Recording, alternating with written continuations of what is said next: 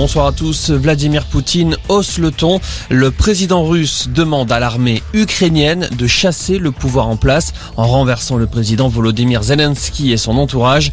Un peu plus tôt, Vladimir Poutine semblait pourtant ouvrir un début de dialogue en se disant prêt à envoyer une délégation pour des pourparlers à Minsk en Biélorussie.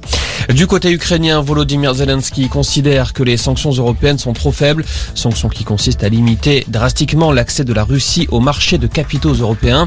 Le président demande à l'Europe de tout mettre en œuvre pour stopper l'invasion russe. Il en appelle également aux civils pour qu'ils s'engagent sur le terrain alors que les combats font toujours rage à Kiev. Il s'est entretenu pendant une heure avec Emmanuel Macron à l'Elysée. François Hollande a évoqué en fin de matinée avec le chef de l'État l'invasion russe en Ukraine. À la sortie, l'ancien président de la République a appelé à durcir les sanctions contre la Russie. Emmanuel Macron a également reçu Nicolas Sarkozy qui a appelé à la désescalade et à la diplomatie. Dans ce contexte, la visite d'Emmanuel Macron au salon de l'agriculture est bouleversée. Pour le premier jour de l'événement, porte de Versailles demain, c'est Jean Castex qui remplacera le chef de l'État. Le Premier ministre effectuera une déambulation dans les travées.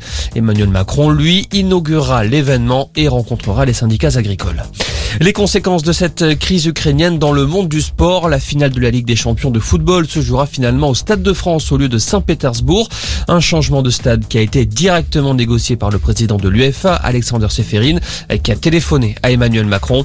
La finale est prévue pour le 28 mai. À noter qu'en Formule 1, le Grand Prix de Russie prévu au mois de septembre à Sochi est annulé.